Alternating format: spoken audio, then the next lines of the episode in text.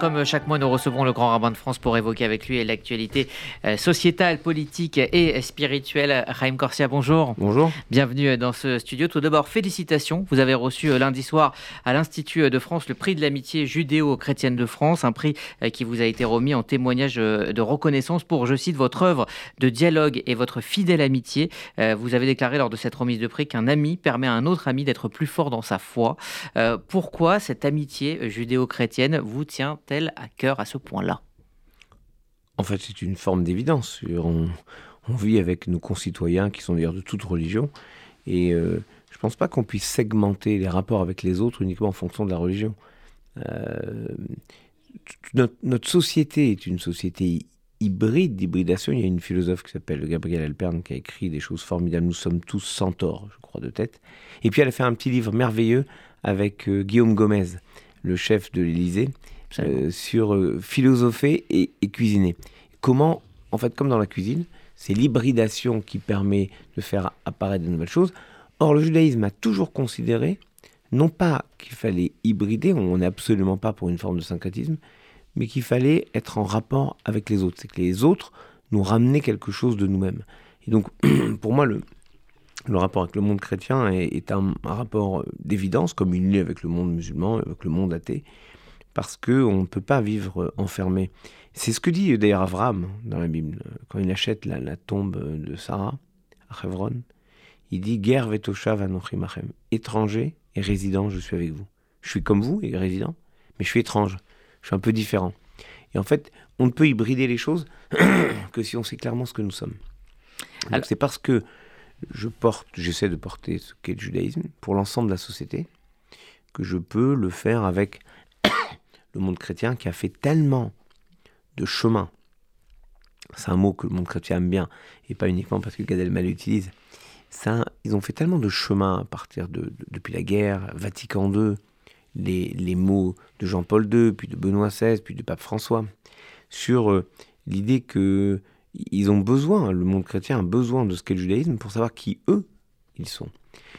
Qu'il faut donc euh, affronter les défis de l'époque avec tous nos concitoyens qui veulent le faire, et le monde chrétien le fait.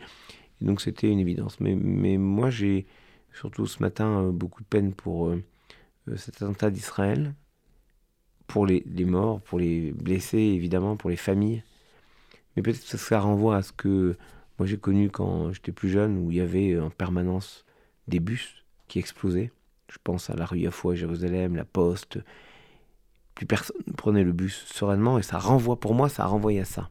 Oui, j'étais en Israël à ces moments et je me rappelle la panique des gens, ne prenaient pas le bus. Et, Israël avait maîtrisé cela en, contingentant, contrôlant, euh, faisant le mur qui avait amené 98% de baisse des, attentats. Et donc cet attentat-là, avec le même mode opératoire, si vous voulez, le, bus comme qui, en fait c'est terrible, le bus c'est un lieu d'échange c'est un lieu qui permet d'aller, de venir, de, de bouger, de sortir de soi. Et au fond, c'est presque cette façon d'aller vers l'autre, comme le dit Moïse dans la Bible, de sortir vers ses frères, que ce terrorisme veut empêcher. Il veut empêcher la société israélienne d'aller vers les autres. Et plus la société israélienne s'ouvre au monde, regardez le nombre d'Israéliens par exemple qui se rendent au Qatar, c'est quand même une forme de révolution par rapport à ce qu'on a pu connaître. Et, plus donc il y a des, des, pas qui sont faits dans le chemin de la paix, de la normalisation, plus il y a des extrémistes qui veulent empêcher cela. Et, je me dis que la force du, peuple israélien, c'est justement de ne jamais faire le choix de l'enfermement. Et ils nous ont donné des leçons, nous en France, quand on a été percuté par les attentats de masse, le Bataclan, les terrasses. Euh, eh bien, tous les regards sont tournés vers la société israélienne. Comment font les Israéliens? Ben, moi je voudrais leur dire que nous sommes avec eux, Immo Anochi Betsara, dit le psaume. Avec eux, je suis dans la souffrance et j'espère être à nouveau avec eux dans la joie. C'est d'ailleurs ce que disait un, témoin ce matin euh, sur euh, notre antenne, l'importance de la solidarité de la communauté juive, notamment communauté juive de France. Je voulais revenir à, ce, à ce, titre, enfin ce, ce, prix qui vous a été euh, remis, puisque un de vos amis...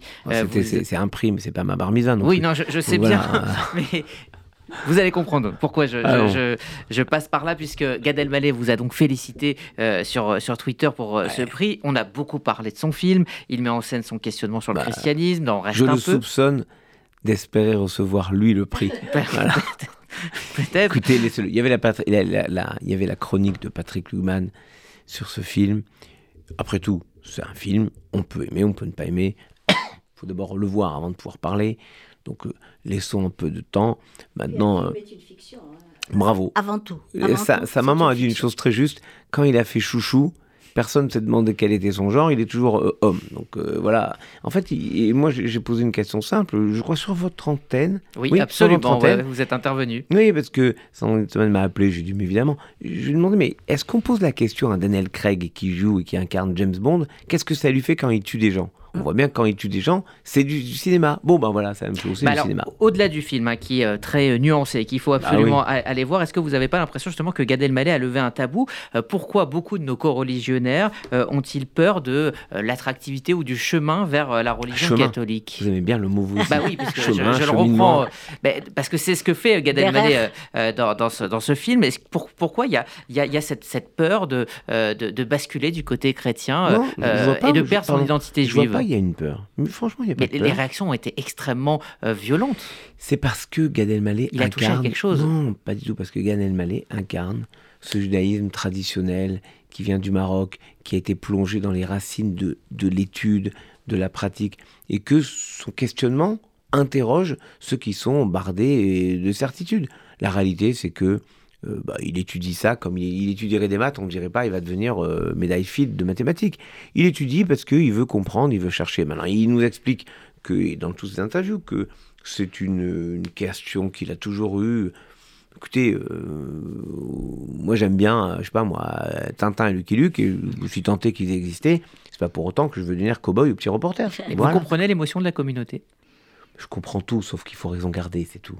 Il faut, vous voyez, Gad Elmaleh, c'est quelqu'un qui a toujours répondu présent. On est en plein dans le mois de la Tzedaka.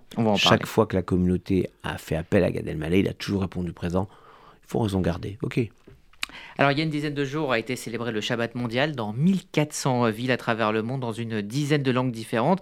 Euh, c'est un million de personnes qui ont participé. Euh, Est-ce que c'est un moment d'union important, euh, notamment pour celles et ceux qui le pratiquent moins, le Shabbat? Oui.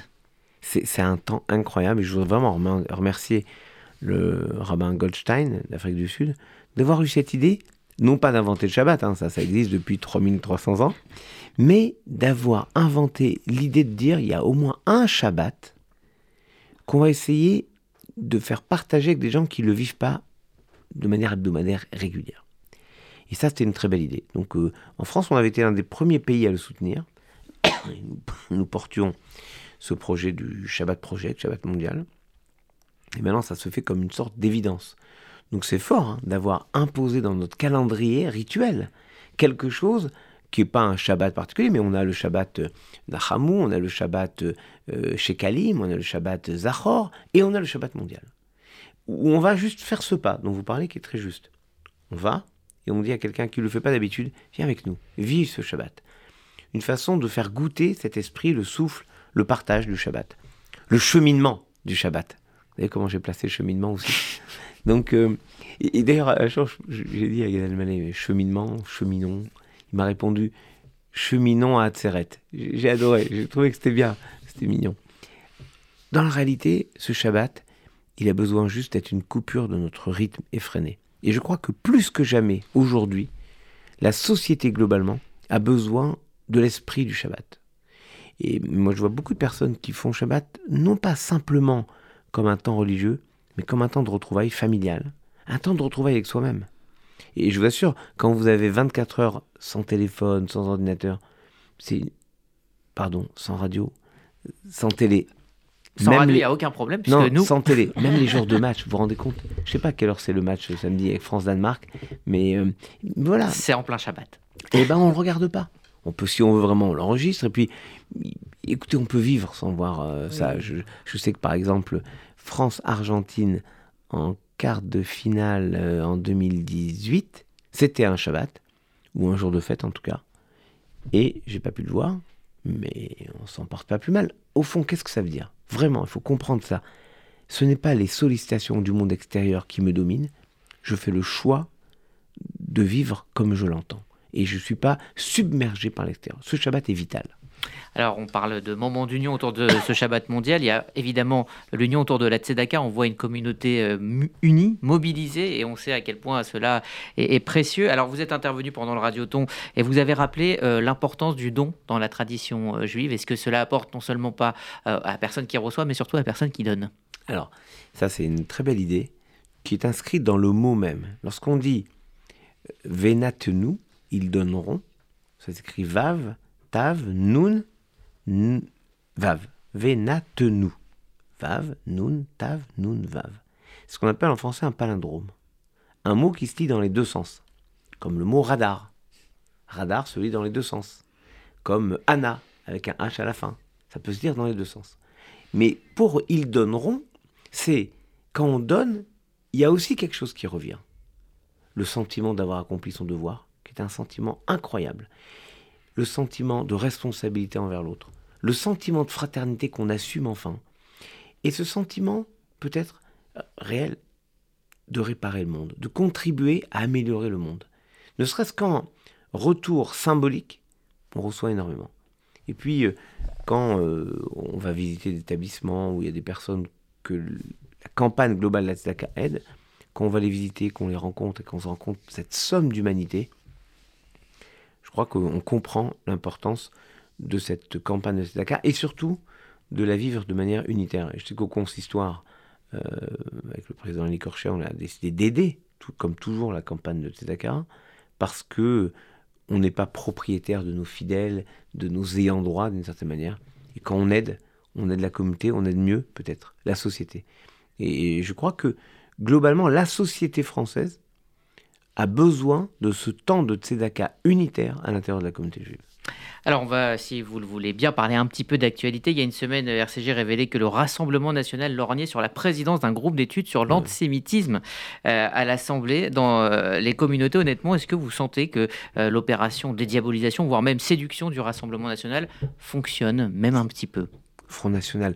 Vous parlez... Oui, moi je dis toujours Front National, mais ils peuvent changer de nom, c'est le Front National. Donc, Front National, vous parlez de ce groupe parlementaire qui a déposé une proposition de loi pour interdire l'abattage rituel et pour interdire l'importation de viande abattue rituellement et pour obliger à la traçabilité des partis euh, qui retournent dans le circuit classique. C'est le même parti dont vous parlez. Donc, Absolument. rien n'a changé sous le soleil.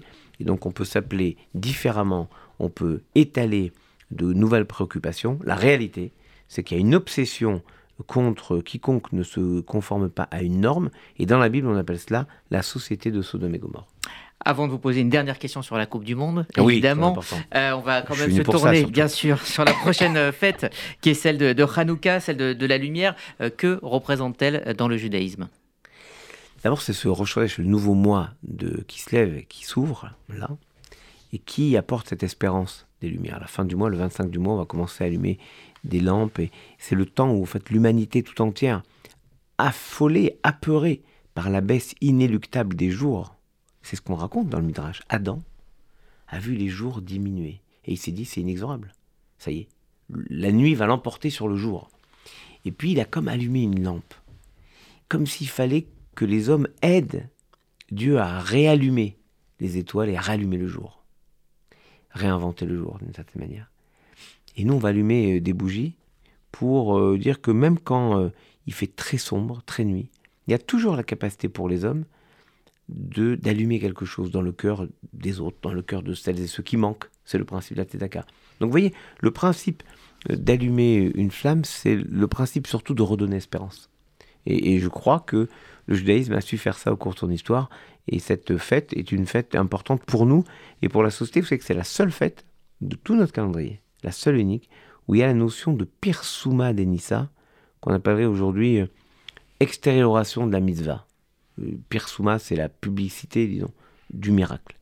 En fait, il faut faire partager cette idée du miracle possible avec l'ensemble de nos concitoyens qui, croyez-moi, en ont éminemment besoin. Et le fait qu'on le partage justement sur les, places publiques, vous, vous approuvez euh, ce, partage J'ai toujours aimé une forme de discrétion dans la pratique religieuse, mais je crois que cette mitzvah-là, c'est important. Je le vis, par exemple, quand je vais quasiment tous les ans un allumage. Je vais en province aussi beaucoup pour les allumages, euh, parce qu'il y a beaucoup de choses qui se font en province. Il faut jamais oublier la province. Mais par exemple, à Menton, sur la, place de grandes places de Menton, avec le maire, avec les députés, avec les sénateurs. C'était un beau moment convivial et ça se fait partout en France, dans beaucoup d'endroits. Donc euh, moi je trouve très bien qu'on partage cette espérance. Il y a des fois des campagnes de publicité sur l'allumage de Hanouka. C'est une façon de dire euh, bah, ce que nous faisons, ce que nous instillons comme espérance, nous l'instillons dans l'ensemble de la société.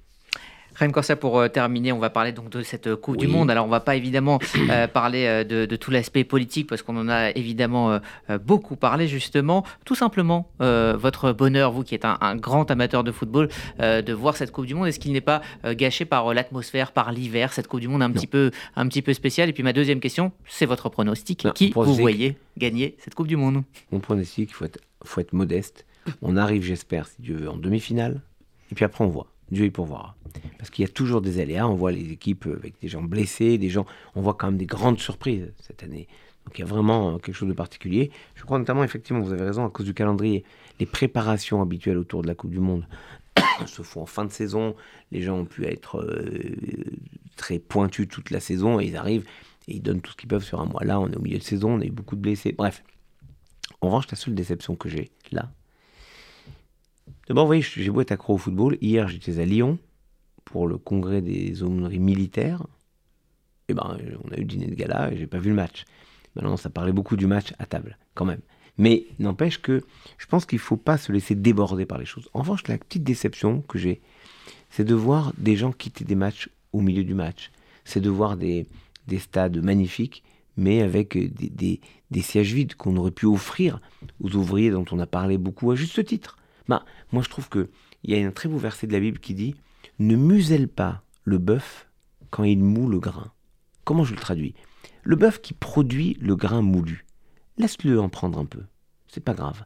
Donc, ces ouvriers, dont on attend parler à juste titre, on pourrait peut-être les remercier en leur offrant ces sièges pour aller voir les matchs. Voilà une idée simple. Moi, je ne vais pas appeler la FIFA pour leur dire j'ai une idée. Je pense qu'ils sont assez grands pour avoir ce type d'idée. Mais voyez, quand il y a une telle joie mondiale, ne pas la partager avec celles et ceux, ou surtout ceux qui l'ont fabriquée, c'est peut-être une grande erreur dans cette fraternité qu'incarne pour moi aussi la Coupe du Monde.